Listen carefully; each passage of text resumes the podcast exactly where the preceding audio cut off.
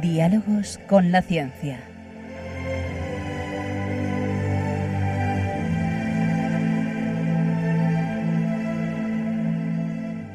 Dirigido por Javier Ángel Ramírez.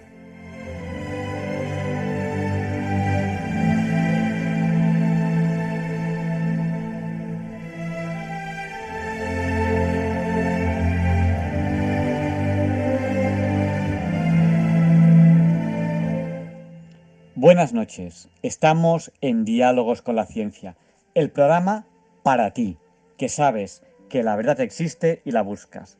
En Radio María, gracias a Dios, todos los viernes en sus dos primeras horas. Estamos en estos programas especiales de verano. Hoy empezaremos con Leonardo Daimiel Pérez de Madrid, que en la sección Pensar y Sentir nos hablará del efecto Franklin. A continuación, el navegante del verano de esta semana de hoy será un navegante tan especial como Fernando de Magallanes. Seguro que lo echaban de menos cuando estábamos hablando de estos navegantes del verano. A continuación tendremos la entrevista de la semana. Si recuerdan, la semana pasada hablamos con Javier Herrero. Él es ingeniero aeronáutico español que trabaja en Wichita, en Boeing, en Estados Unidos.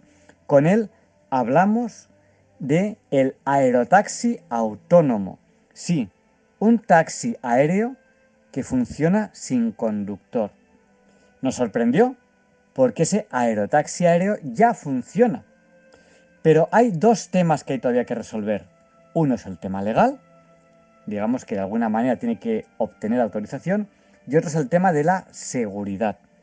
Claro, una persona a los mandos de un aparato improvisa de manera muy rápida, porque el cerebro humano todavía no ha conseguido igualarlo ninguna máquina. Pero esa capacidad del cerebro humano de resolver problemas al instante, problemas que no se han dado antes, no es tan fácil para un ordenador, por mucha inteligencia artificial que tenga. Hoy, Javier Herrero nos va a contar qué camino se está buscando para que el aerotaxi aéreo autónomo pueda responder ante problemas que jamás se han planteado antes, para de esta manera conseguir una seguridad lo más elevada posible. Después, Luis Antequera nos explicará por qué hoy no es un día cualquiera. Y a continuación, terminaremos con el profesor José Manuel Amaya, con las curiosidades científicas. Transmitimos para todo aquel que quiera escucharnos, en España a través de la frecuencia modulada y la televisión digital terrestre.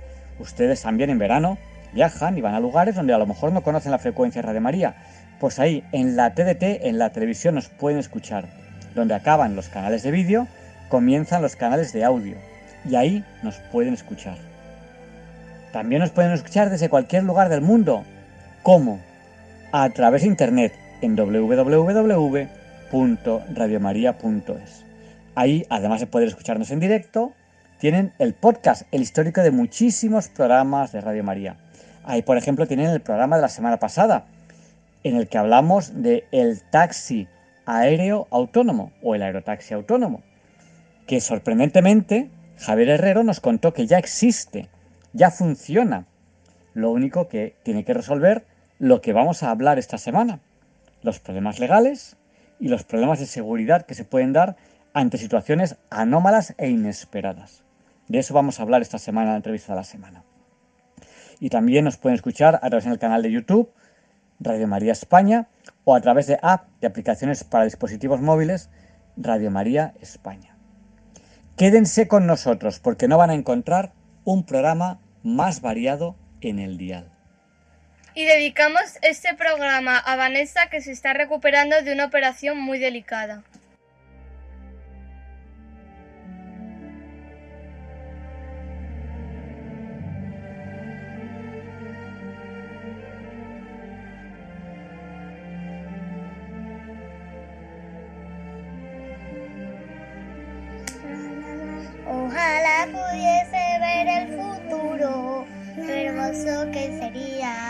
El universo, universo, universo.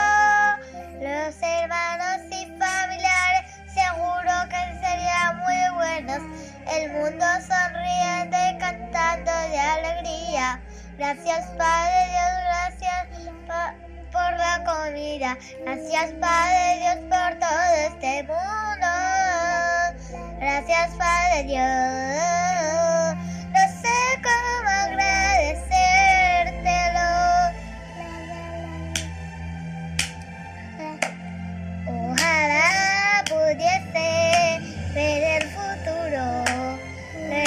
Gozo que sería el universo, universo, universo. Y esta canción se termina así. Gracias, Padre Dios.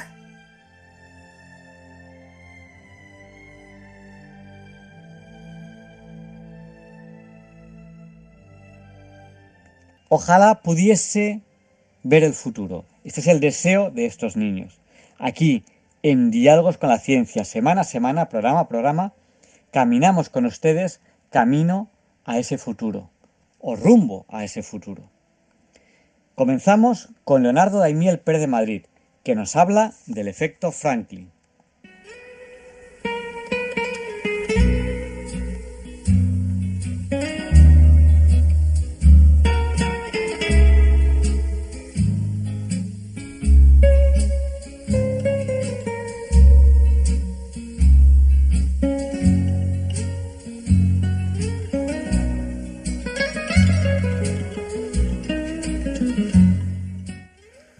Buenas noches, queridos oyentes de Radio María. Soy Leonardo Daimiel y celebro estar de nuevo con ustedes. En el texto que les voy a leer hoy en Pensar y Sentir, que su autora, la escritora Carmen Posadas, ha titulado El efecto Ben Franklin, realiza una curiosa observación sobre un fenómeno que es probable que alguna vez nos haya ocurrido, aunque sin saber describirlo con tan buen estilo como lo hace ella. Dice así. Un lector me sugiere este tema que encuentro interesante. Después de leer mi artículo sobre el efecto Karamazov, mi ahora amigo Antonio me descubre el llamado efecto Benjamin Franklin, que es su opuesto. Como quizá recuerden, hace unos meses les comentaba el llamado efecto Karamazov, que es esa extraña conducta humana por la cual una persona, después de recibir un favor de alguien, en vez de mostrarse agradecida, empieza a detestar a quien la ha ayudado. El refranero, que es sabio, resume esa actitud en la frase haz un favor y perderás un amigo. Y seguro que alguna vez habrán sufrido tan incomprensible conducta. Esta se debe a un mecanismo mental por el que uno acaba sintiendo animadversión hacia quien conoce sus debilidades. Si el favor ha consistido en un préstamo y esa persona no puede o no quiere devolver el dinero recibido, puede ocurrir que también empiece a inventarse todo tipo de agravios que justifiquen su conducta. En eso consiste el efecto Karamazov.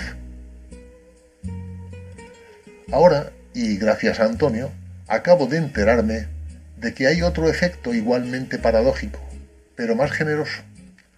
Uno que está tipificado en psicología desde la década de los años 70. El primero que acuñó el término fue el escritor norteamericano David McRaney, quien en su libro titulado Usted no es tan listo, lo llamó el efecto Ben Franklin, porque según se cuenta, este científico inventor y padre fundador de los Estados Unidos, tenía lo que ahora llamamos un hater, un, tipo que lo detestaba y le jugaba toda clase de malas pasadas. Lo que hizo entonces Franklin fue, de alguna manera, emular su celebérrimo invento del pararrayos y reconducir, y por tanto anular, la mala energía de su antagonista. Y lo hizo de una forma muy original pidiéndole un favor. Escribió una amable carta en la que le decía que como estaba al tanto de que era dueño de determinado libro raro y muy singular, le rogaba que se lo prestase un par de días para una consulta importante. El caballero en cuestión se sintió tan halagado que no solo le prestó el libro, sino que a partir de ese día cambió la opinión que tenía de Franklin y se convirtieron en grandes amigos. Según los psicólogos, este fenómeno responde a lo que llaman disonancia cognitiva, es decir, una desarmonía entre dos pensamientos que entran en conflicto. Un ejemplo clásico de disonancia cognitiva es el que experimenta una persona que acaba de perder el autobús y está furiosa consigo misma. Pero de inmediato cambia de registro, convenciéndose de que es lo mejor que le podía pasar porque así hace ejercicio y se pone en forma. En las relaciones humanas, cuando uno, como el antagonista de Franklin, muda de actitud con respecto a alguien que detesta y lo hace por esnovismo o porque se siente halagado, de inmediato se ve en la necesidad de justificarse pensando que después de todo, esa persona no era tan mala como él creía. Al contrario, era estupenda. Y por eso, y no por otra razón, la ha ayudado. Y ayudar a alguien crea a su vez un vínculo, porque hace que uno se sienta generoso, necesario, importante. A todo el mundo le gusta pensar que es bueno, incluso, o, o tal vez debería decir sobre todo, a los que no lo son. Siempre me han fascinado esas paradojas y contradicciones de nuestra forma de ser. También comprobar que los malos sentimientos, el odio, la envidia, el resentimiento, pueden convertirse en sus opuestos, es decir, en amor, o al menos en respeto, admiración o comprensión. Claro que la receta de pedir ayuda a alguien para convertirlo en amigo funciona mejor cuando el que lo pide el favor es alguien con prestigio, como Benjamin Franklin. Y termina así este texto escrito por Carmen Posadas. El truco está al alcance de cualquiera, siempre que se use con inteligencia. Y eso implica saber lo que cada uno está dispuesto a dar y no equivocarse. Hay gente a la que uno puede llamar a las 4 de la mañana porque está triste y necesita una mano amiga. Pero posiblemente ese buen samaritano, en cambio, jamás se avenga a prestarnos 100 euros, ni dará la cara por nosotros. Cada persona tiene su medida de generosidad y es inútil pedirle peras al olmo. A mí, por ejemplo, que nadie me llame a las 4 de la mañana, a menos que haya una emergencia nuclear. Lo siento mucho, pero a partir de las 12, mi generosidad y yo nos convertimos en calabaza. A veces incluso a las 11.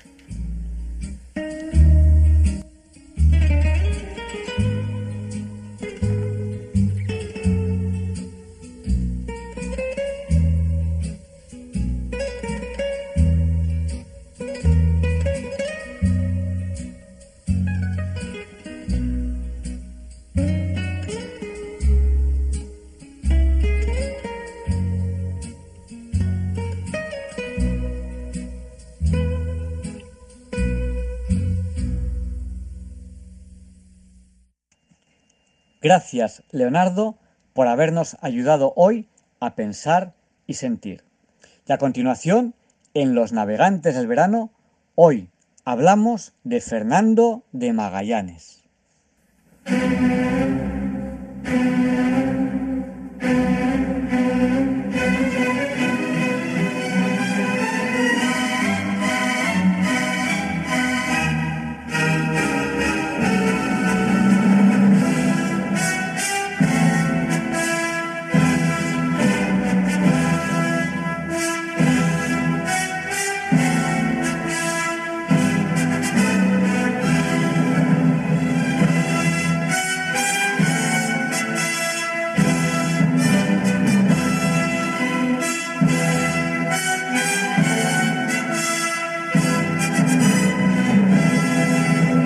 Europa aprendió a navegar en libros españoles.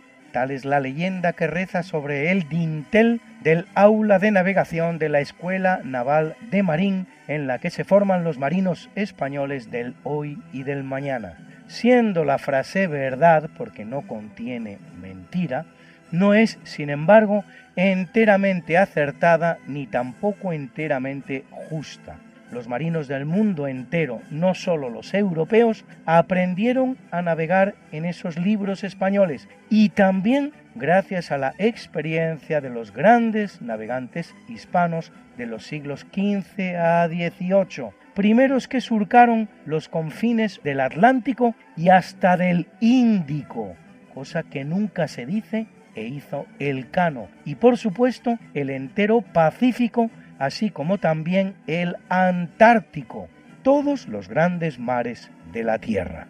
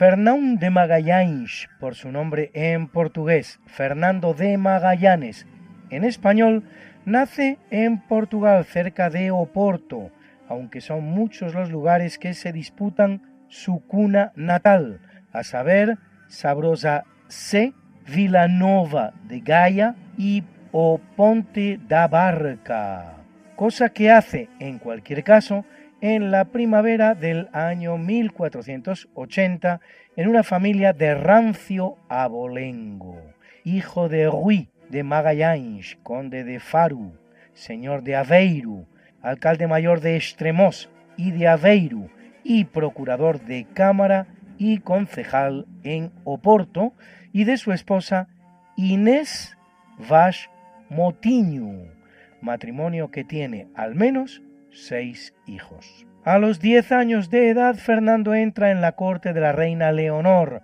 esposa de Juan II de Portugal, y a la edad de 25 comienza una rauda carrera militar que no se pierde ningún escenario. En 1505 se alista en la flota enviada para instalar a Francisco de Almeida como primer virrey de la India.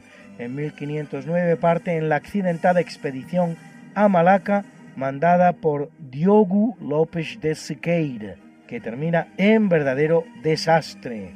En 1510, al mando del virrey Afonso de Albuquerque, participa en la conquista de Goa, en la costa occidental de la India, y en la de Malaca, en la actual Malasia.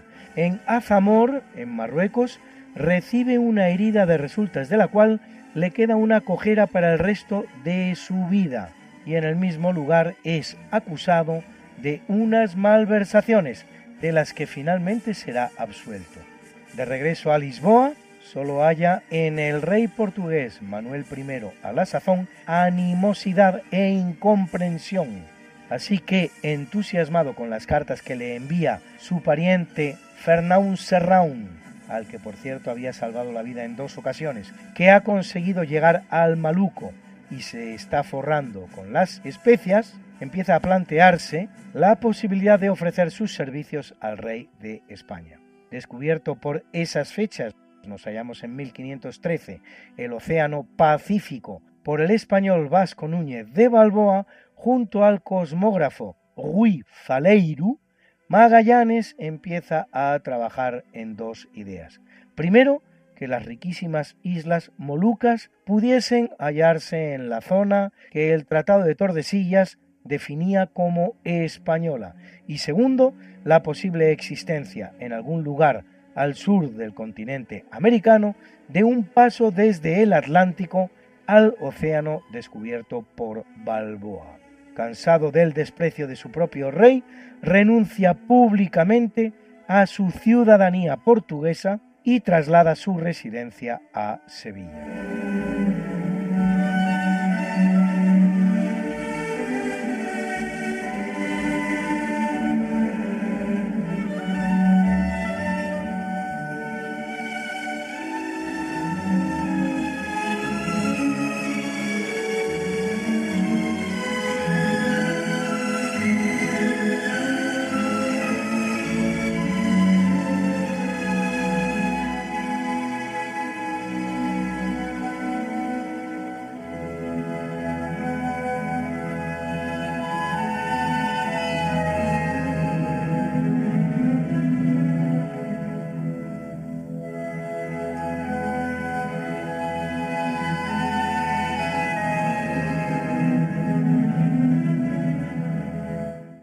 España, casa precisamente en Sevilla con Beatriz Barbosa, pariente suya, con la que tendrá dos hijos malogrados, Rodrigo y Carlos. Apoyado por Juan de Aranda, factor de la Casa de Contratación Sevillana, y por Juan Rodríguez de Fonseca, obispo de Burgos, consigue la aprobación de su proyecto de buscar el paso del sur que una Atlántico y Pacífico por el joven rey Carlos I, recién llegado a España, que le reconoce a Magallanes el título de Caballero de la Orden de Santiago y de Gobernador de las tierras que descubra, una veinteava parte de los beneficios obtenidos, por cierto, la mitad que los reyes católicos a Colón, y el monopolio de la ruta comercial por diez años. Enterado el rey de Portugal del proyecto, en modo alguno intenta disuadir a Magallanes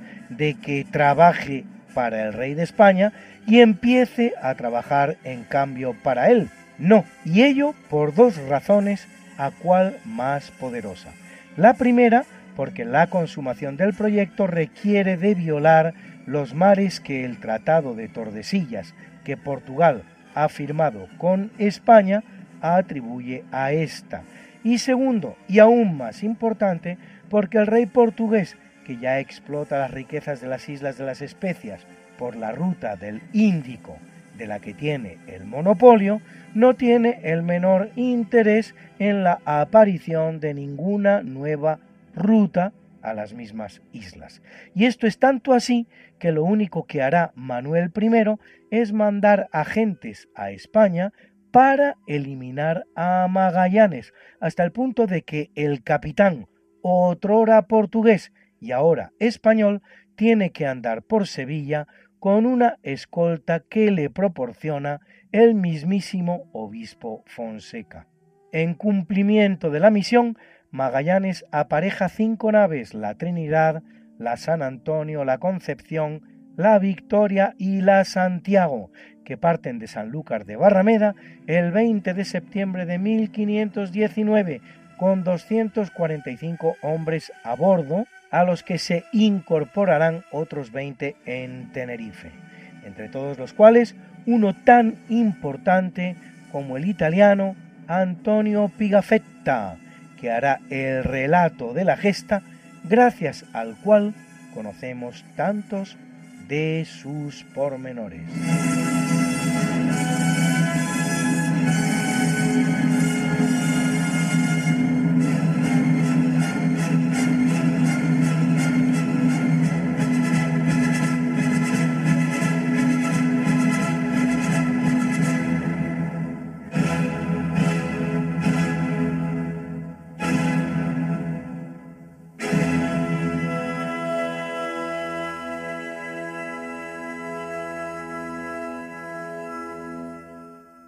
Magallanes y sus hombres llegan el 10 de enero al delta del río de la Plata, la desembocadura más grande de la Tierra, con nada menos que 240 kilómetros de anchura, río en el que tres años antes, capturado y asesinado por los indios charrúas, el marino español Díaz de Solís había perdido la vida, el cual explorará Magallanes durante casi un mes en la esperanza de que se tratara del paso al Pacífico.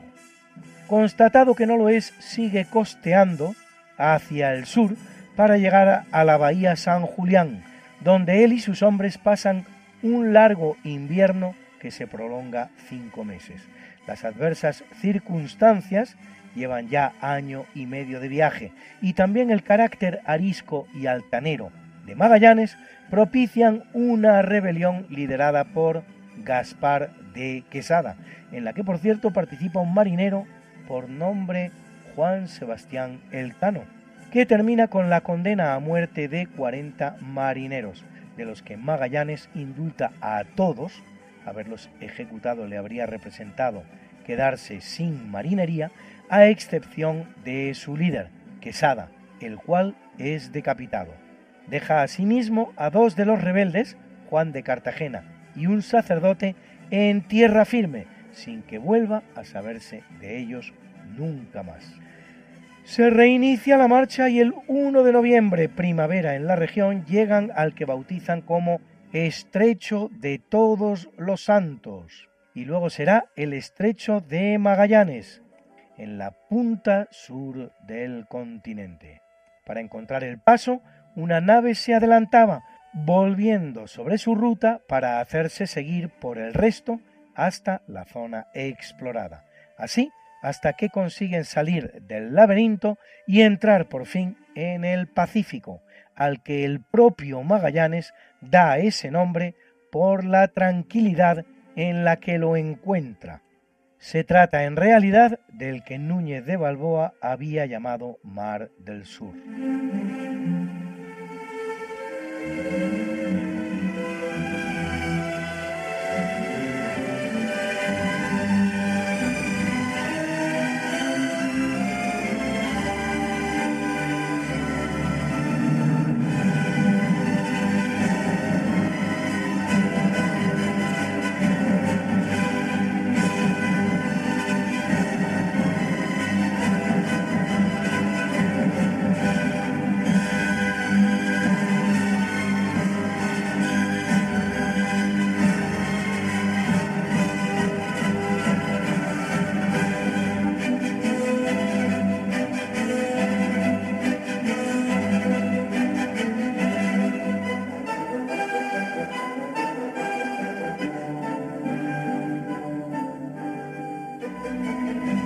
Una vez en él, con solo tres embarcaciones ya tras naufragar la Santiago y desertar la San Antonio, Magallanes costea hacia el norte por la costa chilena y en un determinado punto toma un rumbo extraño que no conduce exactamente a las deseadas Molucas, donde se encuentran las especias que enriquecen al que las haya, sino más bien a las que luego serán llamadas Islas Filipinas mientras hambre y escorbuto hacen presa en la tripulación.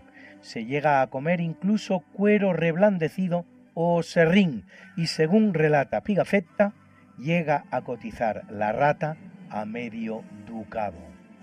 En pleno Pacífico descubren las Islas Marianas, luego la isla de Guam y el 6 de marzo de 1521 encuentran por fin una isla, Siargao, que forma parte ya de las Filipinas.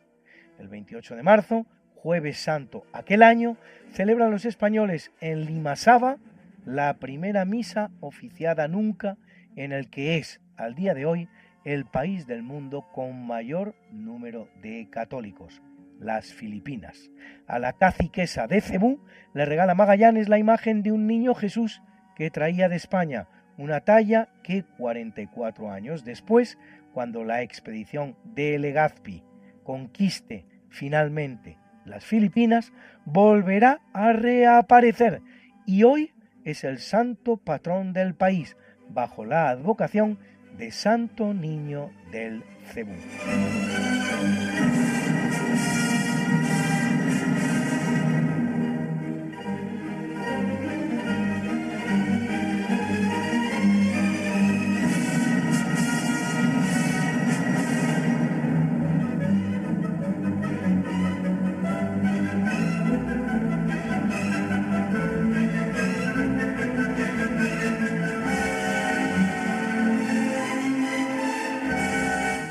Su afán de crear un reino filipino vasallo de España, Magallanes se implica en las luchas locales internas, imponiendo a todos los caciques de la zona que rindan pleitesía al de Cebú, algo que aceptan todos menos el llamado Lapu-Lapu.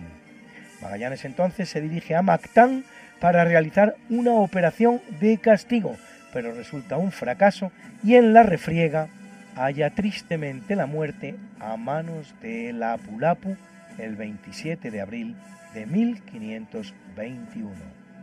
A la expedición que él mismo organizara aún le quedan muchas páginas de la historia que escribir, pero ya será sin él, descubridor de la Patagonia a la que él mismo da nombre por los pies tan grandes que tenían los indígenas que en ella ve, descubridor del paso del sur del Atlántico al Pacífico, descubridor por mar del Océano Pacífico, después de que Núñez de Balboa ocho años antes lo hubiera descubierto por tierra, descubridor de las Islas Marianas y de Guam, y primer europeo que arriba a las Islas Filipinas. Todo esto era y es el gran navegante nacido portugués y muerto español, por nombre Fernando de Magallanes, con el que la expedición española, que terminará realizando la gran gesta de la historia, la primera vuelta al mundo,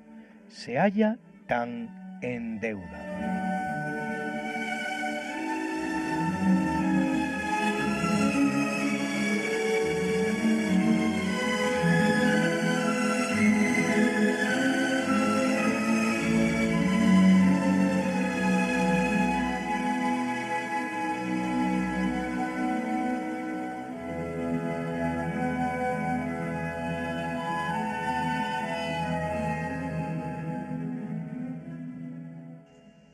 Gracias, Luis, por habernos presentado al navegante de esta semana, Fernando de Magallanes.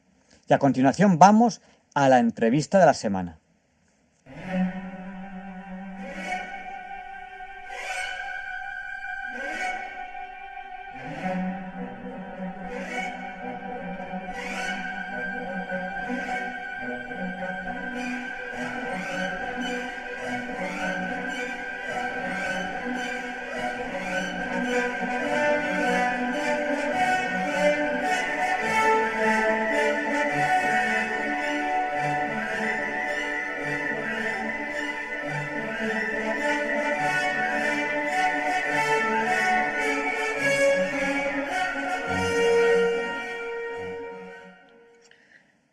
Estamos en Diálogos con la Ciencia en Radio María. Es un honor volver a tener hoy con nosotros a Javier Herrero. Él es doctor ingeniero aeronáutico y está trabajando en Boeing.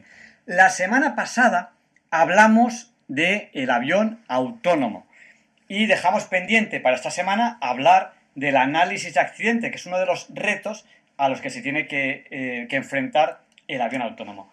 Para aquellos oyentes que no hayan escuchado la entrevista de la semana pasada, que lo primero que les, que les que les animamos a hacer es entrar en el podcast y escuchar eh, la entrevista de la semana pasada, la que hablamos del avión autónomo. Pero ahora mismo a lo mejor nos están escuchando en directo y no tienen tiempo de hacer esto antes del directo. ¿cómo resumiríamos la entrevista de la semana pasada en la que hablamos del avión autónomo? Bueno, pues eh, lo, que, lo que planteamos la semana pasada es que teníamos tres grandes campos de la autonomía en aviación, ¿verdad? Uno era los drones militares, el otro era el, el aerotaxi.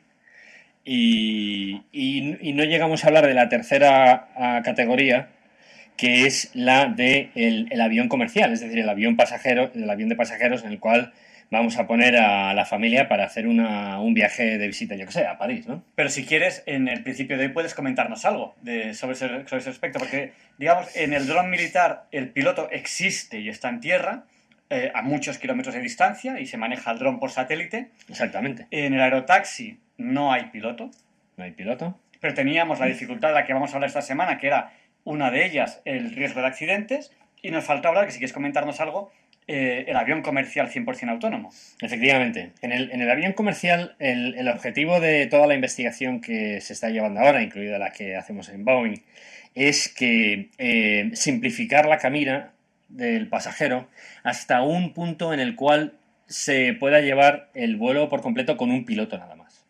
Entonces, la, la idea la idea es que efectivamente el piloto automático ya ha existido durante mucho, hace mucho tiempo, pero las fases del vuelo que realmente le dan carga de trabajo a los pilotos no son el vuelo de crucero con el piloto automático.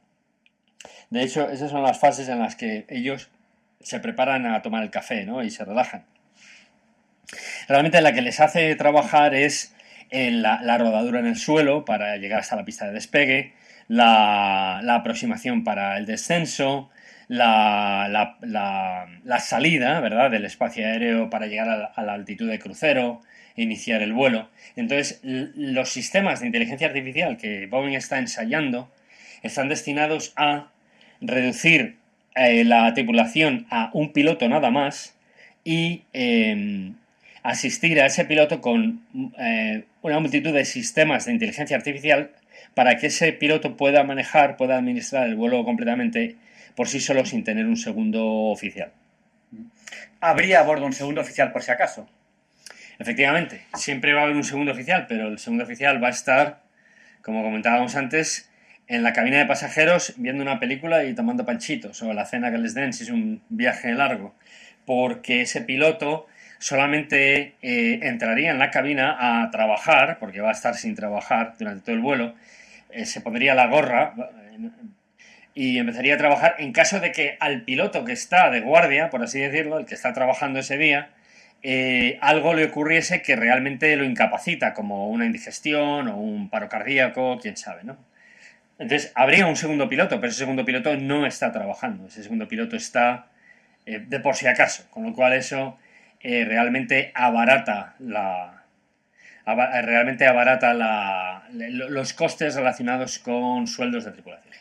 Realmente ahora ocurre mucho que hay un piloto que está volviendo a su casa, entre comillas, de gratis y que no trabaja, pues sería aprovechar ese piloto para que esté ahí, mm, no de 100% gratis, sino como ese copiloto que ya no sería necesario. Exactamente, exactamente. Pues muchas gracias. Pues vamos a empezar ya la entrevista entonces con el tema que estábamos hablando, que es, vamos a hablar propiamente de, cómo prevemos los accidentes en aviación, aquellos que nos van a sorprender, es decir, aquellos que no teníamos previstos antes.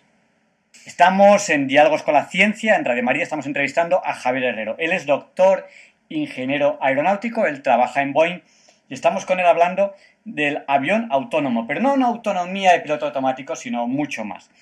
Eh, estamos prácticamente empezando a ver el futuro. Recuerden esta entrevista. Estamos en agosto de 2022 y a lo mejor no dentro de mucho ustedes van a ver esto de lo que estamos hablando que ahora mismo nos parece ciencia ficción. Eh, pero ustedes lo van a ver, lo van a ver, eh, que es el taxi autónomo que vuela sin piloto y que puede llevar a gente de un lugar a otro y, y bueno, nos estamos sorprendiendo. Bueno, Javier, no sé si nos queda mucho, mucho de qué hablar. Hemos hablado de este avión que ya existe, yo, que yo pensaba que era un avión más, entre comillas, convencional, y veo que no, que es un avión revolucionario en cuanto a que es un avión que despega y aterriza verticalmente, que ya existe, ya lo tenéis. ese- ese- ese Ya, lo tenemos, sí. y que, y que va solo y, y nos has contado pues cómo este avión ya ha sido mostrado en una feria de, avia- de aviación. Para aquellos oyentes que, que no han escuchado la primera parte de la entrevista, ¿en qué feria de aviación ya se ha mostrado ese avión? Eso se ha mostrado este año, en el 2022, en, en la feria la más famosa del mundo, que es en Inglaterra, la de Farnborough, que es un aeropuerto cercano a Londres. Y ha despegado, ha dado una vuelta y ha aterrizado. ¿Había un piloto por si acaso? No, no, no, no, sin piloto. Sin piloto. Sí. O sea, el taxi aéreo ya funcionando completamente solo, sin piloto, ya ha sido probado en el año 2022. Nos suena a ciencia ficción, pero ahora estáis luchando para que eso pueda ser para todos nosotros, para el público general, en el día a día. Entonces nos has hablado de varias dificultades. Nos has hablado de dificultades, por ejemplo, nos has hablado de la dificultad de la legislación, ¿no? De cómo hacer que eso pueda funcionar sin que haya ningún piloto ni en tierra, porque eh, los drones militares tienen, por ejemplo, un piloto en tierra, y ni en ningún lugar. O sea, está, por, un lugar, eh, por un lado, el tema de, de la dificultad de la legislación, y por otro tema, nos has hablado de los imprevistos. O sea, en aviación la seguridad es muy importante, y yo como piloto y tú como piloto, pues eh, estudias los accidentes de avi- de aviación y entonces, bueno, aún así, aún, aún estudiando eh, los accidentes de aviación, tenemos accidentes, porque de vez en cuando ocurre algo, a lo mejor incluso algo que ya habíamos estudiado. Decimos, pero ¿cómo puedo ser tan tonto de caer en aquello que ya me han dicho que, que- que no puedo caer? Simplemente porque, porque en ese momento no he pensado o porque, o porque ha habido una pequeña variación respecto a lo que me han contado y, y- y no me he dado cuenta. Bueno, ¿cómo vais a resolver el problema de los imprevistos? Eso es un problema, claro, que los imprevistos son infinitos. Nunca, Claro. vais, nunca vais a, a preverlos todos. Exactamente. Pues la, eso, eh, para, para resolver ese problema, se aplica la teoría de sistemas. La teoría de sistemas realmente es una... eh, cualquier cosa en este mundo es un sistema, ¿no? Es decir, si tú eh, miras en el mar y ves un tiburón que está nadando con una rémora ah, pegado a su lado y resulta que el tiburón nada más deprisa y la rémora se alimenta de pequeñas ah, excrescencias que salen de la, de la piel del tiburón, ahí de repente tienes un sistema completamente inesperado, ¿no? Eso es lo que en la teoría de sistemas se llama emergence, ¿no? Es decir, que, que la traducción no es literalmente emergencia, porque no estamos, porque aunque las emergencias sean emergence, lo que estamos, eh, tratando de indicar es que hay propiedades de un sistema que son completamente imprevistas, y, pero, que se pero que surgen enfrente de nuestros ojos. Por ejemplo, si yo estoy en medio del desierto y tengo un embudo en la mano y, y intento coger arena del desierto con el embudo, y ahora la arena del desierto está cayendo por el agujero del embudo, yo no tengo arena y un embudo, ¿qué es lo que tengo? Pues no lo sé, un, un sistema, Tengo un reloj de arena. un reloj de arena, claro. Entonces, la, la- es- ese- yo- pienso que la, mm, actitud filosófica a cómo se comportan los sistemas en cuanto a las propiedades que emergen, ¿no? Eh, realmente es como intentar pensar en las cosas que nosotros como humanos en nuestra limitación nunca las veremos, pero que Dios nos las revela cuando las ponemos juntas y cuando se juntan, ¿no? Entonces, cuando los, cuando hay accidentes, tanto en aviación como, como, en, como en otros muchos sistemas, plantas nucleares, plantas químicas, es porque hay propiedades emergentes que no han sido previstas nunca. Y cosas que nosotros pensamos que un embudo es un embudo, si le pones arena, de repente, pues puede ser un reloj de arena. Entonces, todo eso son eh, cosas que están ocurriendo en el universo y nosotros no las vemos debido a nuestra limitación. Pero lo que a nosotros solamente bueno, y como esas hay miles, o sea, la emergencia es absolutamente, absolutamente presente y es realmente el pensamiento de Dios sobre la naturaleza. Lo que pasa es que nosotros solamente nos lo encontramos y lo vislumbramos de vez en cuando, ¿no? Pero el problema para nosotros es que esas cosas no ocurran en un sistema con el cual estamos manejando vidas humanas, ¿no? Entonces, ¿cómo aplicamos la teoría de sistemas para intentar lo que, lo que me estabas diciendo tú antes, ¿no? Es que de repente hay dos llaves y una está en el bolsillo y la otra está puesta en el contacto del avión, ¿no? Pues ese es el, el tipo de situaciones emergentes que ningún, en ningún humano, ningún equipo de humanos son, son muy difíciles de prever porque son tan absolutamente inusuales que son muy difíciles de prever. Entonces la aproximación que utilizamos la teoría de sistemas es, primero, que tú no solamente tienes que mirar las interacciones de los componentes de los sistemas, es una, una una actitud muy errónea. Tú tienes que mirar las interacciones entre componentes de sistemas humanos participantes en los sistemas y software que participan en el sistema. Entonces, tú tienes que considerar las interacciones de los tres. Y luego, la otra cosa que es muy importante es que tú tienes que, que considerar que cualquier combinación puede ser, puede proveer al sistema de una propiedad emergente, como estábamos diciendo, el embudo con la arena, de repente es un reloj, es una propiedad emergente de ese sistema. Cualquier agrupación de humanos, software y componentes eh, puede ser un sistema. Y lo siguiente es que tratamos a el problema de la seguridad como si fuese un problema de control. De, control en bucle. ¿no? Es decir, que la, tú siempre tienes una entidad que actúa como controlador. Y eso puede ser un humano, puede ser una pieza de software o puede ser un actuador, un sistema, ¿no? que aparece automáticamente. Entonces tienes, siempre tienes, y, y, y, no tienes que pensar en ello como un diagrama funcional, o sea, tú no tienes que pensar como que, ah, este empuja la palanca y luego esta se sube y cae la bolita por aquí y pincha el globo y cae el agua, no, como las máquinas de Goldberg, ¿no? ¿Sabes? Mm. De Gold, Goldberg Machines, ¿no sabes mm. lo que es, no? no. en los anuncios muchas veces te ponen la típica chorrada que está así durmiendo las 8, entonces a las 8, plin, la aguja del reloj mueve una bolita. Como, como, empieza la película Regreso al futuro. Exactamente, ¿no? Eso, eso, en Estados Unidos se llama una máquina Goldberg, ¿no? Que son cosas como muy humorísticas, ¿no? Sí. Y entonces, una cosa que es una bolita, ahí está actuando como reloj, ¿no? O como temporizador. Y entonces el agua llena y lo que tarda en llenar el agua, pues de repente estás utilizando una botella cortada de plástico y agua como temporizador, ¿no? Bueno, pues esto Tú, eso es esa manera lineal de analizar el sistema. Ah, mira, ahora cae la bolita y ahora el agua se llena y ahora se desborda. Y que eso es la manera completamente incorrecta de analizar el sistema. La manera correcta de analizar el sistema es que en, en, todos los problemas de, de, ah, de, seguridad en la aviación y en otros sistemas vienen como un problema de control. Y siempre hay un controlador y un proceso controlado. Entonces, por ejemplo, digamos que tienes una planta nuclear, ¿no? Como Chernobyl, ¿no? En la planta de Chernobyl tú tienes un controlador, que son ese equipo de científicos rusos que están en la sala de control, esos son los controladores, ¿no? Por ejemplo.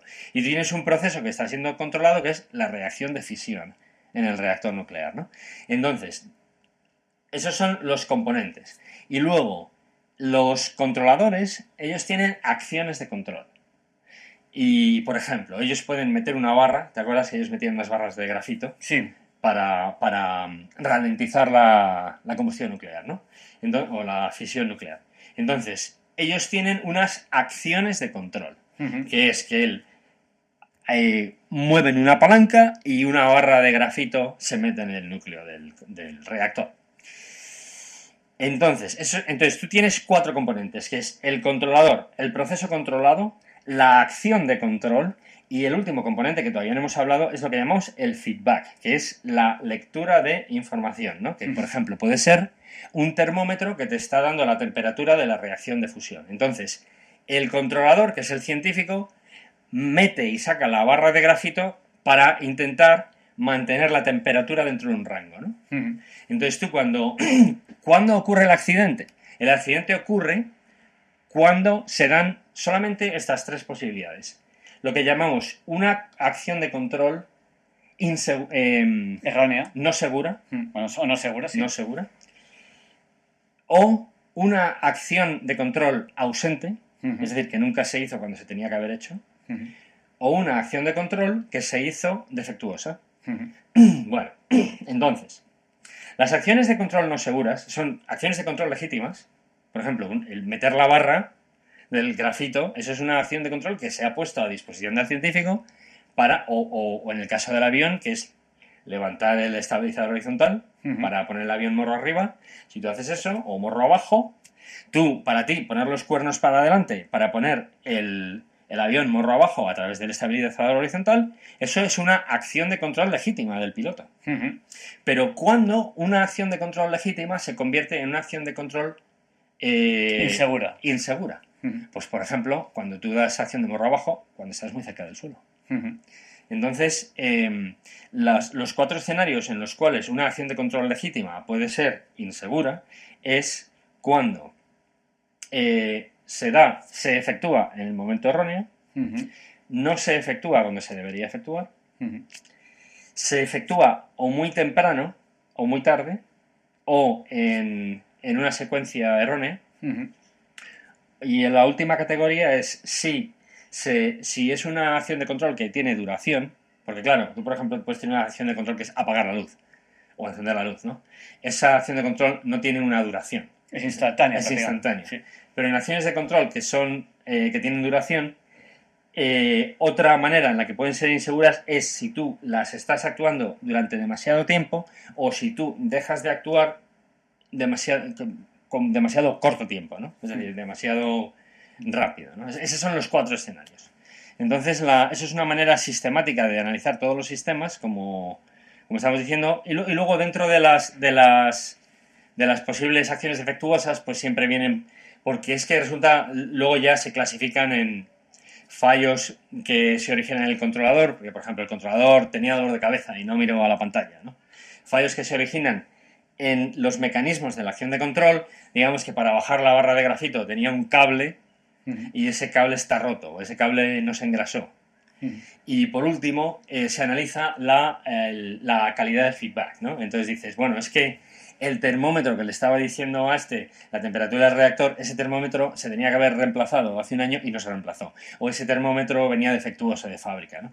Bueno, entonces esa, esa manera de mirar los sistemas y desguazarlos así como en ciclos de control y ver cómo pueden fallar es una manera muy poderosa de analizar los problemas de seguridad, porque como te digo, tanto incluyen a los humanos como a las máquinas como al software, y también es, es muy poderosa porque es sistemática y a la vez esto nos ayuda a plantear situaciones absurdas. Dices, vamos a ver, hay una acción de control que es poner el morro abajo. Ujú.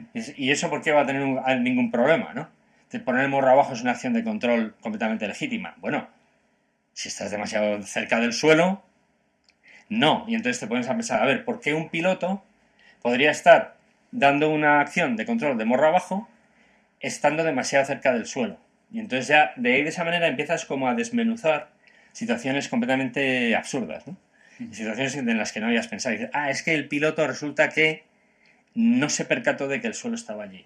¿Y por qué puede ser eso? Pues porque no había visibilidad y el sistema de alerta de proximidad del terreno no se disparó, ¿no? Eh, Así es como se van reconstruyendo y al final terminas con cientos de escenarios de eh, absurdos, algunos muy obvios, otros muy absurdos, y poco a poco los vas analizando para que esas cosas no ocurran. ¿no?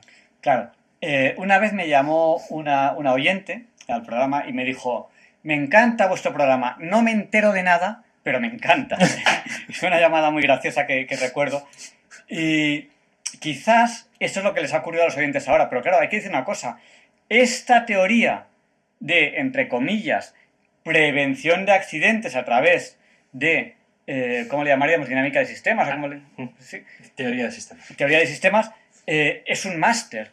Sea, es, es un curso, Es un máster. no sé si dura un año o dura dos años, ¿no? Pero es un máster entero. Es decir, lo que tú ahora nos estás intentando resumir aquí en un momentito, Son meses y meses son de... meses y meses, y además son cosas que, cada cosa que tú das por muy obvia, eh, ¿no? O sea, nos has dicho una lista de cuatro posibilidades, cada una de esas posibilidades a lo mejor son cuatro o cinco días de clase. Sí, sí, O sea sí. que- entonces, claro, nos lo estás intentando aquí resumir un poco, nos hacemos una idea de por dónde van los tiros, pero realmente esto, esto es muy complicado.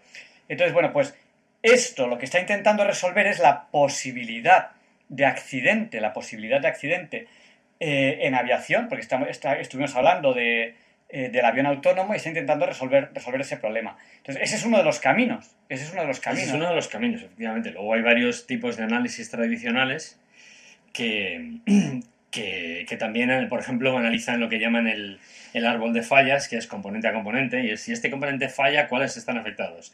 Y si este componente... El problema de eso es que no, no analizan el, el comportamiento humano, ¿verdad? Simplemente analizan el fallo de componentes de mecánicos, ¿no? Y luego otra, otra una distinción que es muy importante en la teoría de sistemas también es que la, se hace mucho hincapié en lo que es un, en inglés se llama un hazard. Y un hazard es como una amenaza latente, ¿no? Y entonces la, la idea es eliminar las amenazas latentes. Entonces, para ponerte un ejemplo, un, eh, yo cuando hay, hay veces que doy charlas sobre esto o conferencias y tal, ¿no? Eh, por ejemplo, tú tienes en el parqué de tu casa, en, la, en el suelo, tienes un clavo que se ha salido y que está en, una- en un rincón de una habitación. Ese clavo, que es un hazard, es una amenaza, ese clavo se, eh, se, bueno, distinguimos entre amenazas y pérdidas, ¿no? Es decir, que voy a rebobinar ahí un poquito. La- las amenazas y las pérdidas. Entonces, una pérdida sería, por ejemplo, un accidente en el, en el cual alguien se hiere, ¿no? Entonces, eh, las- los accidentes la gente- muchas, muchas veces se confunden con las amenazas, ¿no? Y lo importante es separar las amenazas de manera que las amenazas nunca lleguen a ser accidentes, ¿no? Entonces, por ejemplo, el clavo en el parque, ¿no? El- ese, ese clavo se puede pasar durante años ahí siendo una amenaza sin que nada ocurra, porque está en una esquina de la habitación. Pero cuando una amenaza se combina con dos o más condiciones adversas, bien en el sistema o en el ambiente del sistema, o lo que es el, el- el ecosistema ¿no? del sistema, entonces la amenaza se convierte en pérdida. Ejemplo, tú tienes el clavo ahí, ¿no? Y entonces si eso se combina con que un día viene un familiar a verte y el familiar tiene un bebé, se le deja al bebé que empiece a gatear y el bebé termina gateando por la esquina donde está el clavo sobresaliendo y le sale una pupa en la rodilla al bebé y se pone a sangrar y a llorar, ya el accidente ha ocurrido. ¿no? Entonces es muy importante entender que entre la amenaza y el accidente hay unas condiciones desfavorables que tienen que ocurrir. ¿no? Y entonces nosotros como ingenieros no solamente tenemos que pensar en las amenazas, tenemos que pensar en cuáles son esas condiciones desfavorables y cómo esas condiciones desfavorables se pueden añadir a la amenaza para terminar en lo que llamamos una pérdida, ¿no? Pérdida de vida humana, pérdida de reputación, pérdida de equipo, equipamiento, ¿verdad? Pérdida de dinero, pérdida de tiempo. Entonces, la, eso también te, ayuda a desmembrar el comportamiento del sistema de esa manera que tú puedes no solamente prevenir la amenaza, pero también puedes hacer que los rangos del sistema estén fuera de los, los extremos en los cuales la- las condiciones son desfavorables que se combinan con la amenaza para terminar la pérdida. ¿no? Bueno, pues interesante cómo se está intentando resolver esa dificultad de que en un momento dado el avión autónomo tiene que enfrentarse a situaciones que nunca a nadie se le ha ocurrido que pudiesen pasar. Porque el mundo es así. El mundo es que ocurren cosas que nunca a nadie se le ha ocurrido antes que pudiese pasar. Exactamente, esa es la idea. Ponernos en, un proceso mental tan absolutamente absurdo que te lleve a, situaciones que a nadie se le han ocurrido antes. Y para eso tienes que considerar lo absurdo y lo lógico. Pues nada, pues, pues muchísimas gracias. Eh, ¿Cómo terminaríamos esta entrevista, esta parte de la entrevista en la que hemos hablado de eh, prevención de aquello sorprendente que pueda dar lugar a, a- a un accidente? ¿Cómo resumiríamos esta parte, esta parte de la que hemos hablado, de esta prevención de algo sorprendente que pueda dar lugar a un accidente? ¿Cómo resumiríamos esto? Pues esto, esto lo resumiríamos como lo que son las tendencias más punteras en cuanto a- al análisis de sistemas enfocado a la seguridad. Y como ves, son todo de origen filosófico. ¿Por qué? Porque cuando el hombre se enfrenta a lo que es realmente desconocido, echa, la filoso- echa mano de la filosofía. Y por eso la filosofía, la psicología y la, y la religión están muy conectadas, ¿no? Porque cuando el hombre está analizando una cosa en un proceso en un laboratorio es relativamente fácil tener todas las condiciones, pero cuando el hombre se enfrenta a la complejidad del universo, eh, la única manera en la que puede ir de lo complejo a lo controlable es a través de la filosofía. Y todo esto que hemos estado hablando es filosofía o teoría de sistemas. Pues muchas gracias, Javier. Buenas noches. Muchas gracias, Javier Ángel. Buenas noches a ti también y a todos tus oyentes. Soy Teresa y a continuación Luis Antequera nos explica por qué hoy no es un día cualquiera. It's a lovely day today, and whatever you've got to do, I'd be so happy to be doing it with you. But if you've got something that must be done, and it can only be done by one, there is nothing more to say. Except it's a lovely day for saying it's a lovely day. No, Javier Ángel, no dilectos compañeros de Diálogos con la Ciencia, no, queridísimos oyentes de Radio María. Claro que no es un día cualquiera, ningún día es un día cualquiera y este 19 de agosto, que nos disponemos a comenzar ahora mismo, tampoco porque en fecha tal pero del año 1692 en Salem, en el estado de Massachusetts, una mujer y cuatro hombres, uno de ellos un clérigo, son ejecutados acusados de brujería. Son las que se conocen como brujas de Salem. Se suele acusar a la Inquisición de la llamada caza de brujas, cuando no la Inquisición. Sin embargo, son los tribunales civiles los que actúan con verdadera hazaña contra dicha práctica. Se calcula que hasta 60.000 personas, 90% de ellas mujeres, pudieron ser ejecutadas en toda Europa. La palma se la lleva Alemania, sobre todo en sus territorios protestantes, con unas 25.000. En Suiza se ejecutarán algunas menos, unas 10.000, pero en términos relativos, dicha cifra equivale a un 1% de la población, una ratio insuperable. En Francia se ejecutan unas 4.000 brujas, en las Islas Británicas unas 2.000, los países escandinavos todos juntos unas 5.000. En España las ejecuciones no alcanzarán el medio centenar. Italia y Portugal tampoco ejecutan muchas, algún centenar cada uno.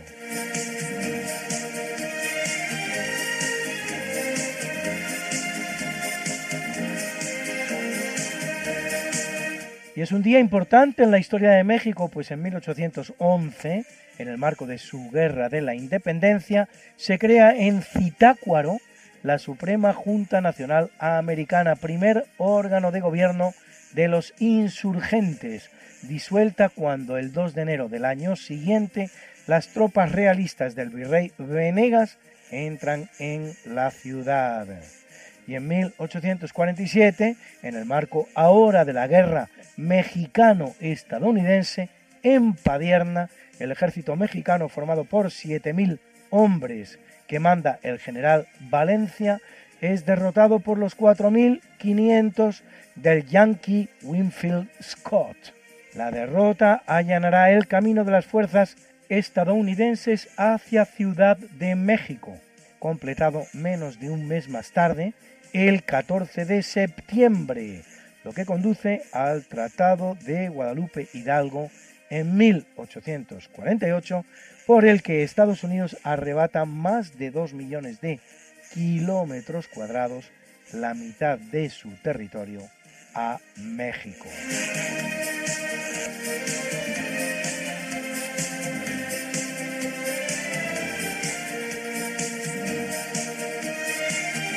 En 1812, en el marco de la guerra anglo-estadounidense, cerca de Nueva Escocia, en Canadá, la fragata estadounidense USS Constitution derrota a la británica HMS Warrior. La guerra no ha hecho más que empezar y aún durará tres años, hasta 1815. Los Estados Unidos, que han cruzado ya el Mississippi y han comprado a Francia la Luisiana, se extienden hasta la frontera con los territorios de Nueva España, en el oeste, y no han llegado todavía al Pacífico, cuando, aprovechando el enfrentamiento de Inglaterra con Francia en Europa, precisamente en España, entre otros escenarios, intentan arrebatar a Inglaterra los únicos territorios que le quedan en América, los que tiene en el este del Canadá. Unos 500.000 kilómetros cuadrados, nada más, no todo lo que hoy contemplamos como el Canadá. La guerra terminará en empate, sin que se produzca variación alguna del statu quo previo al conflicto.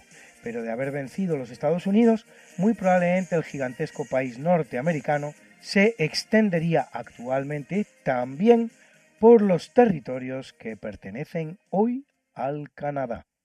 Bruna, Bruna, nació María y está en la cuna, nació de día, tendrá fortuna. Bordará la madre su vestido largo y entrará a la fiesta con un traje blanco. La reina cuando María cumpla 15 años. Te llamaremos Negra María, Negra María que abriste los ojos en carnaval. En el capítulo del natalicio nace en 1398 Íñigo López de Mendoza y de la Vega, más conocido como el Marqués de Santillana, militar y sobre todo poeta español de la llamada Escuela Alegórico-Dantesca del Prerrenacimiento, patriarca de una gran saga de literatos españoles, en cuanto tío del también poeta Gómez Manrique y pariente de Jorge Manrique, así como de Garcilaso de la Vega. En su obra poética destacan sus serranillas, sus canciones y decires líricos, sus sonetos y su obrita El infierno de los enamorados, y en prosa su lamentación de España o sus refranes que dicen las viejas tras el fuego.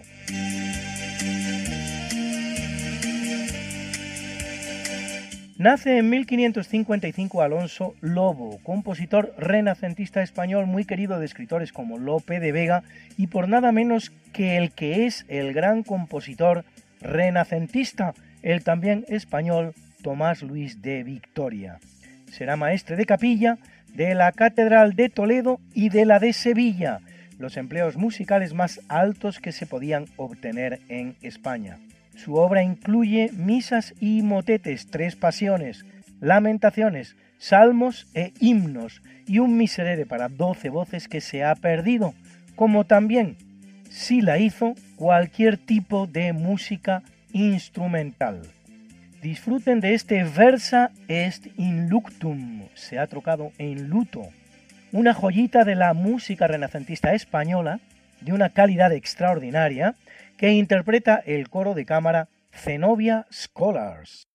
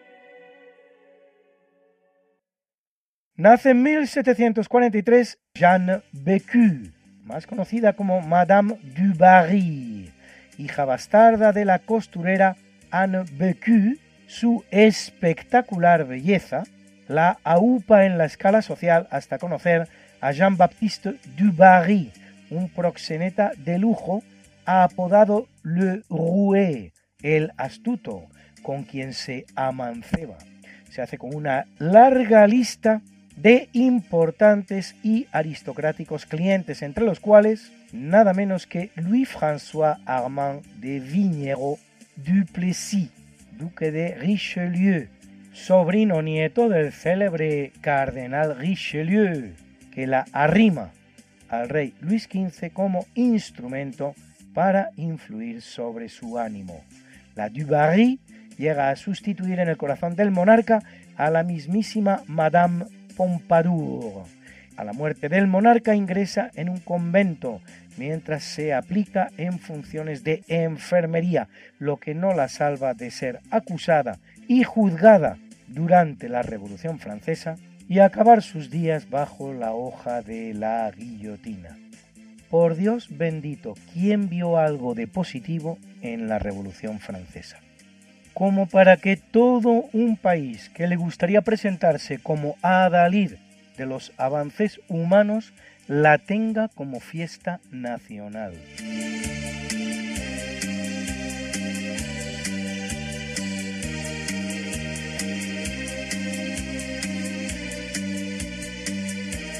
En 1869 nace Isidro Goma, sacerdote y escritor español, que llega a ser cardenal primado de Toledo, redactor y principal impulsor del documento titulado Carta Colectiva de los Obispos Españoles a los obispos de todo el mundo con motivo de la guerra en España, sobre la guerra civil, que firman todos los obispos españoles menos cinco, y que sirve para convencer a buena parte de la opinión pública internacional, sobre todo en el seno de la misma Iglesia, de la gravedad de la situación en España en lo relativo a libertad religiosa. Amén de ello es autor de títulos como Santo Tomás de Aquino, Época, Personalidad, Espíritu o Por Dios y por España 1936-1939 o Pastorales de la Guerra de España. Luis, Luis, Luis. ¿Qué pasa, Mariate? ¿Les has recordado ya a nuestros oyentes lo de nuestro programa? Hija, qué susto. Pues no, la verdad. Pues hay que hacerlo, Luis. Sí, amigos, porque todos los jueves a las 5 de la mañana, Luis Antequera, que es mi marido y esta servidora, estamos de nuevo con ustedes contándoles más y más historia, pero historia de la buena, con mayúscula. En el programa Esta no es una semana cualquiera, y con la mejor música. Mariate, es que a esas horas no están despiertos muchos de nuestros oyentes. Pues para todos aquellos que tienen la mala costumbre de dormir por la noche, siempre pueden entrar en el podcast del programa. Esta no es una semana cualquiera. Acuérdense, esta no es una semana cualquiera. Y escucharlo a la hora a la que más les guste escuchar la radio. Pues ya lo saben, amigos, esta no es Una semana cualquiera. con Mariate Aragonés Y Luis Antequera. la historia como es. Y no como nos gustaría que fuera.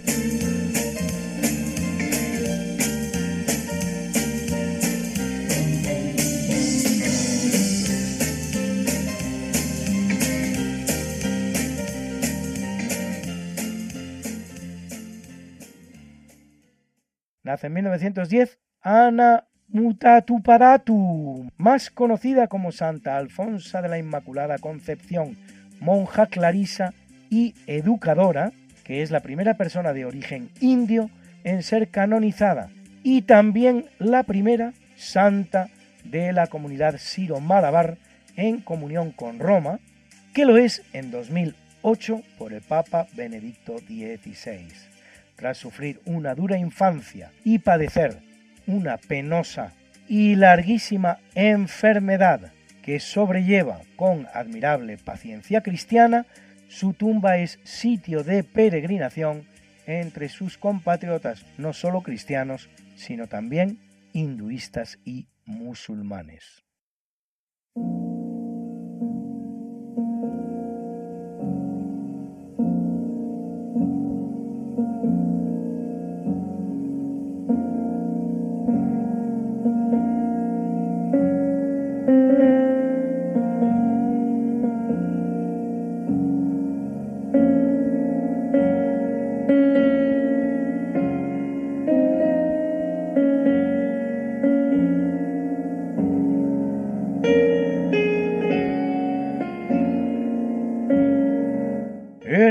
Capítulo del obituario, en el año 14 después de Cristo, muere César Augusto, primer emperador de Roma, que lo es 41 años, de la dinastía Julio Claudia, adoptado por su tío abuelo Julio César, a cuya muerte asesinado alcanza el poder, formando un triunvirato, al que se llama el segundo triunvirato, con Marco Antonio y Lépido, del que quedará único gobernante.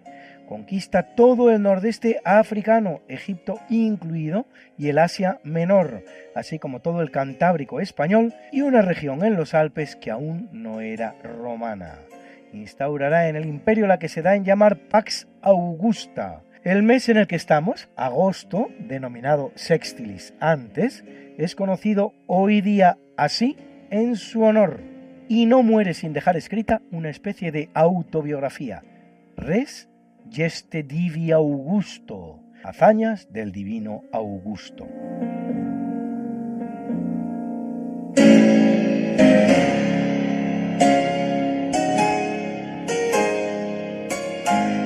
En 1662 muere el francés Blaise Pascal, matemático físico, filósofo y teólogo católico, cuyas contribuciones incluyen el diseño y construcción de una calculadora mecánica a la que se llamará la Pascalina, que crea para facilitar la tarea de su padre, superintendente de la Alta Normandía, encargado por el cardenal Richelieu de restaurar el orden de los ingresos fiscales en la provincia. Amén de ello, realiza importantes aportaciones a la teoría de la probabilidad, investigaciones sobre fluidos, presión y vacío. En 1654, una experiencia religiosa profunda le lleva a adentrarse también en los campos de la filosofía y la teología. Autor de obras como las cartas provinciales y los pensamientos sobre la paradójica naturaleza humana, Pascal ofrece su famosa apuesta, argumentando que al no poder saber con la razón si Dios existe, tiene más sentido apostar por su existencia, porque tenemos así toda una felicidad eterna que ganar y nada que perder, mientras que no creer es arriesgarse a una infelicidad terrena y a una condena eterna.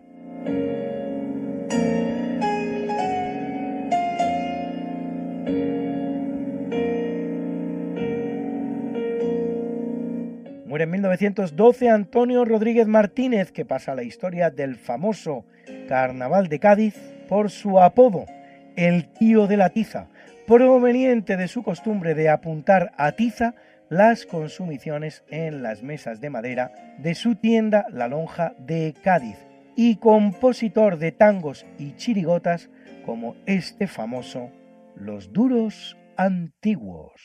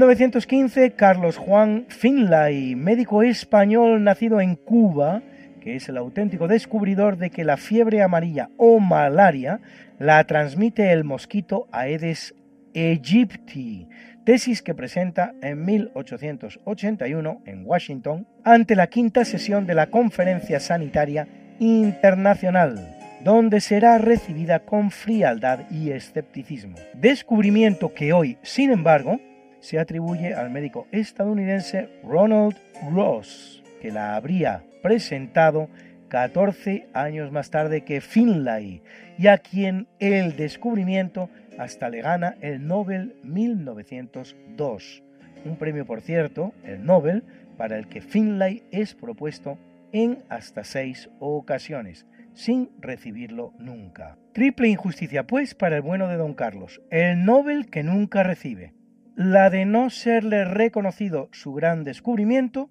y la de ser presentado siempre como cubano cuando era español, pues Cuba era una más de las provincias hispanas y de las más bonitas y ricas cuando nace Finlay, y hasta muy poquito antes de morir.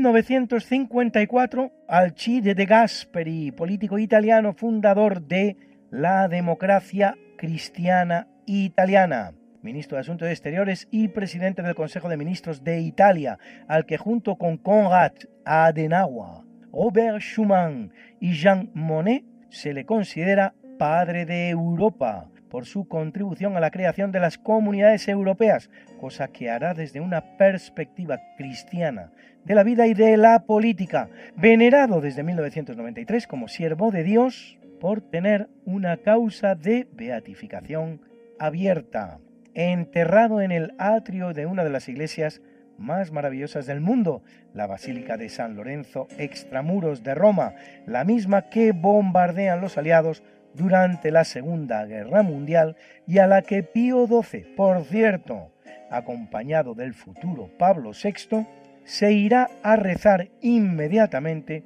pidiendo el final de la guerra.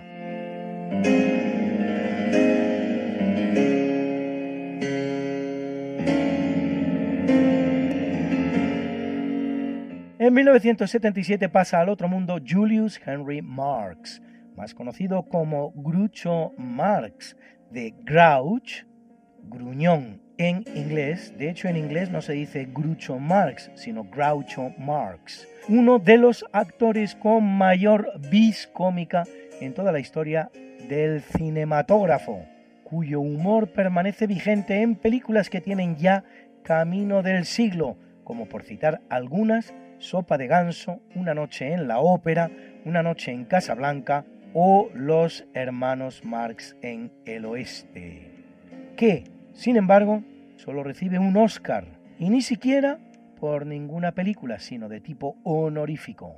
Siempre actuaba con un bigote postizo de satén que luego se pintará con carboncillo y es autor de frases geniales, como por ejemplo Nunca pertenecería a un club capaz de tener entre sus socios a un tipo como yo.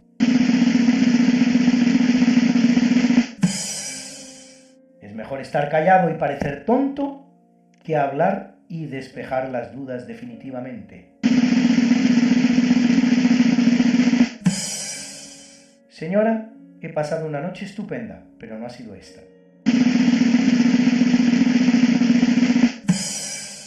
El matrimonio es la principal causa de divorcio. Estos son mis principios. Si no le gustan, tengo otros. Nací a una edad muy temprana. La felicidad está hecha de pequeñas cosas, un pequeño yate, una pequeña mansión, una pequeña fortuna. Y tantas y tantas otras, todas geniales.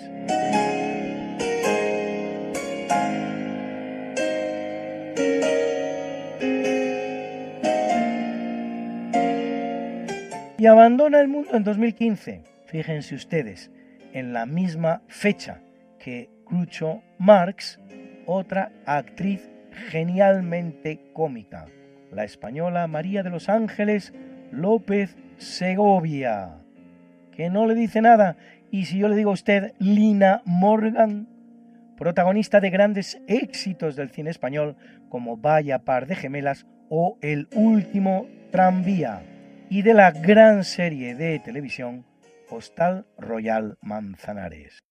Linda está la mañana en que vengo a saludarte. Venimos todos con gusto y placer a felicitarte. El día en que tú naciste, nacieron todas las flores. En la pila del bautismo cantaron los ruiseñores. Ya viene amaneciendo, ya la luz del día nos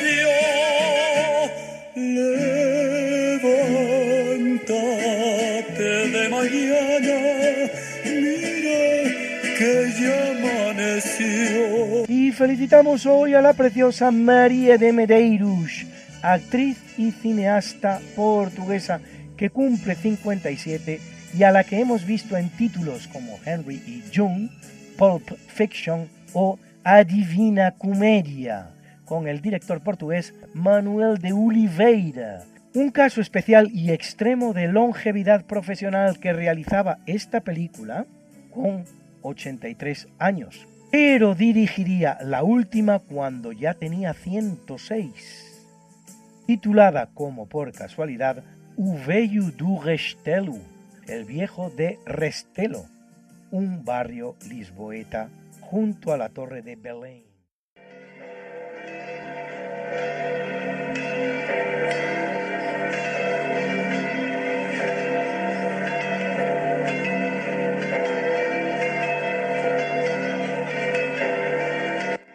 Celebra la Iglesia Católica a Sara, esposa de Abraham, personaje veterotestamentario, personaje veterotestamentario, personaje y a Julio Flaviano, Rufino, Timoteo, Agapio, Tecla, Valentín y Leoncio mártires. A Luis Obis, Obis, Obis, a Bertolfo a Juan Eudes presbítero, a Badulfo monje, a eremita, y a Donato Bartolomé Bernardo Calminio y Elafio confesores, confesores.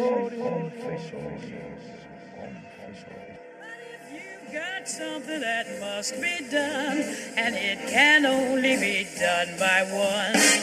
There is nothing more to say, except it's a lovely day for saying it's a lovely day.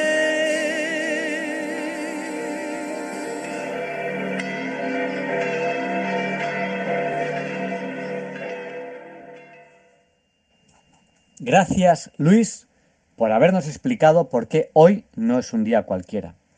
Y a continuación, el profesor José Manuel Amaya nos presenta la sección de curiosidades científicas. Buenas noches, soy José Manuel Amaya. Como siempre, un saludo afectuoso para toda la audiencia y, como no, para el director del programa, don Javier Ángel Ramírez.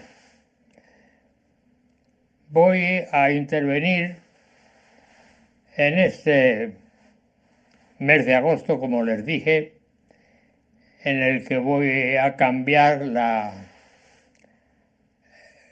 fin, el fondo de, de mi intervención, cuando pues, eh, estaba hablando anteriormente, antes del mes de agosto, estaba hab- hablando de cómo comenzó la vida en la Tierra, que seguiré insistiendo y seguiré hablando cuando lleguemos al mes de septiembre. Aquí, hoy, en el día de hoy, y con, con objeto de que sea una intervención lo más eh, reducida eh, posible, lo más cortita posible, pues les voy a, hablar de un personaje importantísimo de la ciencia eh, mundial, universal. Y es de Johann Kepler, porque supongo que habrán oído ustedes hablar de las famosas leyes de Kepler. Pues bien, yo voy a separar en dos sesiones, con el objeto de ac- acortar la intervención, en dos, en dos sesiones, eh, por una parte la vida personal, que fue interesante, y por otra parte la vida científica. De modo que en el día de hoy les voy a comentar algunos hechos de su vida personal y su vida familiar. Y en mi próxima intervención, que eh, Dios mediante será la próxima semana, les haré los comentarios sobre su vida intelectual. Su vida intelectual con relación a la astronomía. ¿eh? Bueno, pues con respecto a su vida personal, Kepler, como les he dicho antes, es uno de los grandes pensadores universales sobre el cielo. Eh, nació en el siglo XVI y concretamente el 27 de noviembre de 1517. Era, era hijo de un mercenario. Su padre era un mercenario y una, vamos a ponerlo entre comillas, y una mujer dedicada a hechos especiales. Es decir, una bruja, lo que en aquellos tiempos se llamaba una bruja, una adivino, adivinó, una mujer que adivinaba el porvenir y una mujer que a través de las estrellas, evidentemente, y una mujer que además preparaba sustancias para mejorar la salud, vamos a poner también salud entre comillas, de las personas que la consultaban. Y como consecuencia de ello, esta mujer, la madre de Kepler, Johann, pues tuvo problemas muy complejos, muy complicados, y estuvo a punto de ser condenada a la hoguera. En aquellos tiempos estas cuestiones eran cuestiones muy delicadas y que por, en fin, por poco, mm, vamos a poner poco entre comillas, eh, una persona era condenada a llevarla a la hoguera. Luego se le podía perdonar, se le podía, pero de entrada a la hoguera. Y no mm, la llevaron, es decir, y se salvó de la hoguera la madre de Kepler por el inmenso prestigio que en aquellas fechas en que fue condenada tenía su hijo. Y por lo tanto no se la llevó a la hoguera. Y con respecto al padre de Kepler, más de lo mismo. El padre de Kepler era mercenario, es decir, era una de estas personas que se alistan voluntariamente en una, en una guerra, con- concretamente. Y entonces él se alistaba en las guerras que había en aquella época para ganar una cantidad determinada. A los mercenarios eh, pues se les paga una cantidad y entonces por esa cantidad se incorporan al ejército de esa guerra y van a esa guerra. Y como consecuencia de que quería ganar mucho dinero, pues se apuntaba a muchas guerras. Total que en definitiva, en el hogar de Kepler, cuando, sobre todo cuando era niño, eh, su madre ya sabemos a lo que se dedicaba y su padre pues nunca estaba. Lo cual trajo como consecuencia que a la postre se produjo la separación entre su padre y su madre, cosa que era previsible, evidentemente, dada la situación del caso. Y entonces fu- fueron a formar parte de mm, un matrimonio que les acogió, que eran eh, tíos suyos, eran tíos suyos y que vivían desahogadamente gracias a que tenían un negocio de en donde se servían comidas, se daban aperitivos, eh, en fin, en, de- en de- en definitiva, pues un lo que ahora se llama una cafetería, concretamente, ¿no? Pero en aquella época. Y entonces, en aquel, sobre todo, se servían, se servían comidas a las personas que trabajaban en los alrededores, etc. Y claro, evidentemente, pues ganaban su dinerito y tal. Y estuvieron viviendo mucho tiempo con ellos y eh, ahí fue donde Kepler fue creciendo y a medida que fue creciendo, teniendo incluso problemas de salud, que tenía problemas de salud, en cuestión de la visión. Tenía una visión muy delicada y tenía dificultades en la vista. Y ahí fue donde mirando al cielo se dio cuenta de la inmensidad tremenda que estaba por, eh, vamos, que se estaba eh, articulando y se estaban ca- cada vez descubriendo más cosas. Y entonces, claro, él se decidió en actuar en la astronomía, concretamente.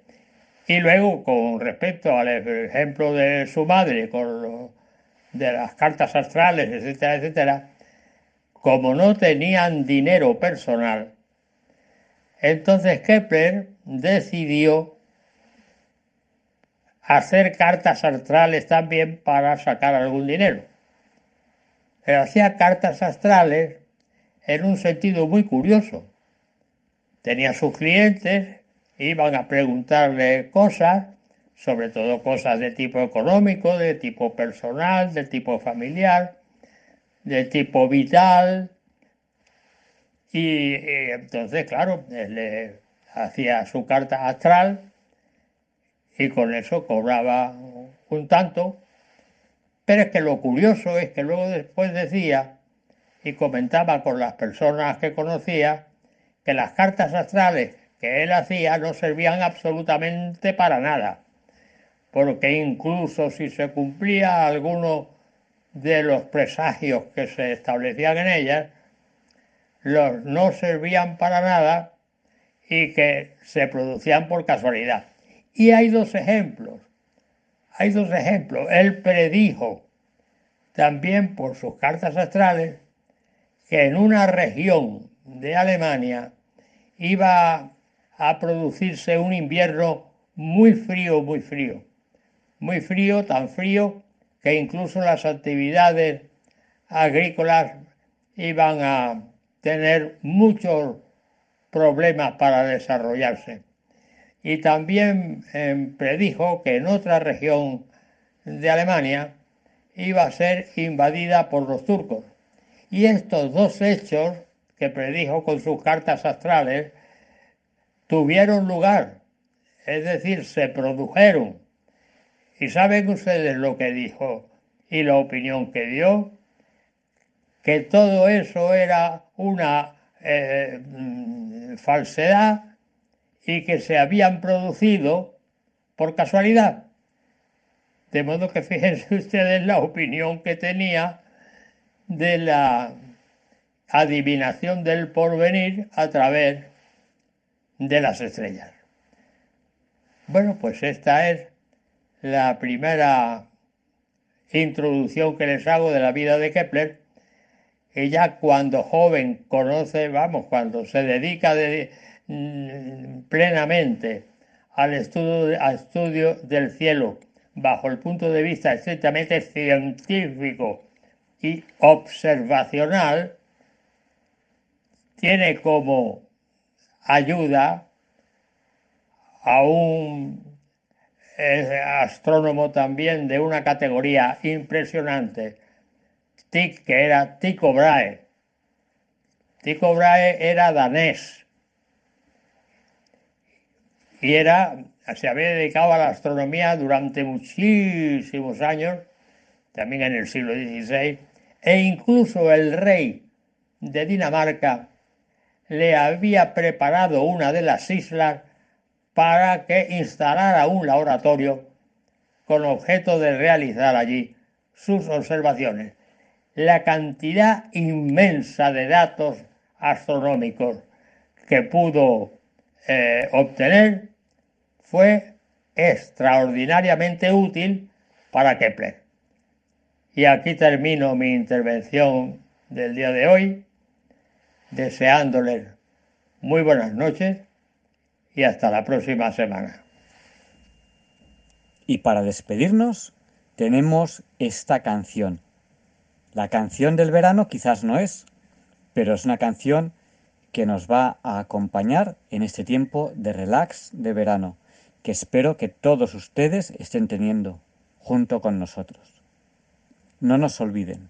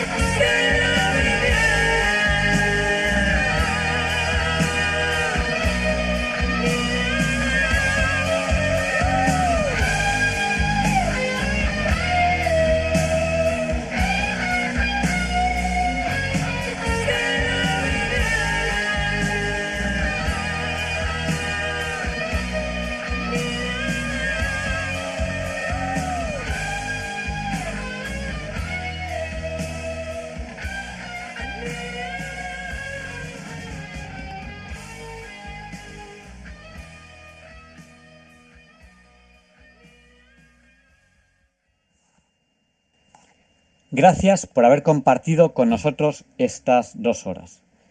Les dejamos con el Catecismo de la Iglesia Católica, con Monseñor José Ignacio Munilla, que sé que les gusta, les encanta. Ustedes me lo dicen, me dicen muchas veces a través del WhatsApp. Y les esperamos la semana que viene, si Dios quiere. No falten. No nos olviden en sus oraciones. Le pediremos también a San Juan Pablo II que interceda por nosotros para que se nos libre del mal.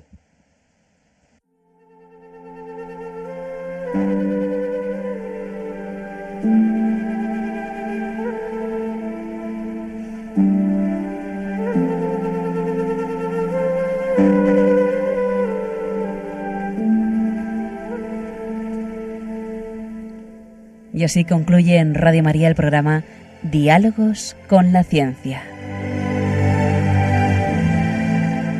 Dirigido por Javier Ángel Ramírez.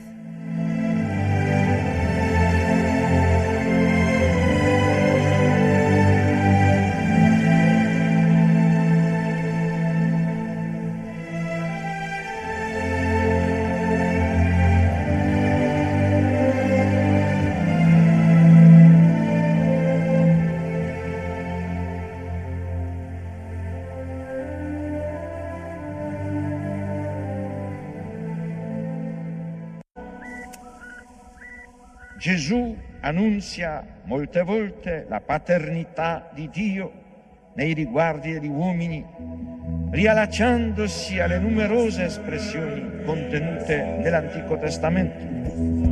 Per Gesù Dio non è solamente il Padre di Israele, il Padre degli uomini, ma il Padre suo, il Padre mio.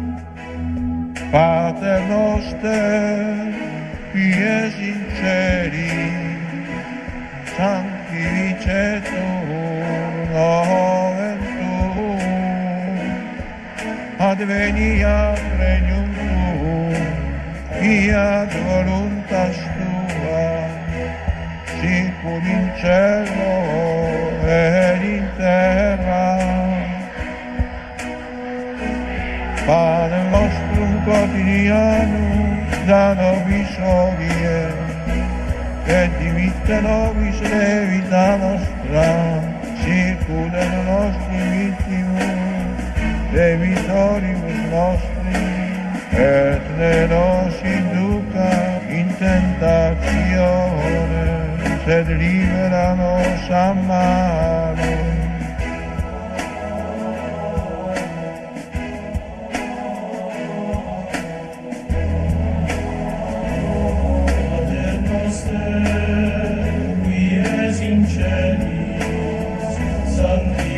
shed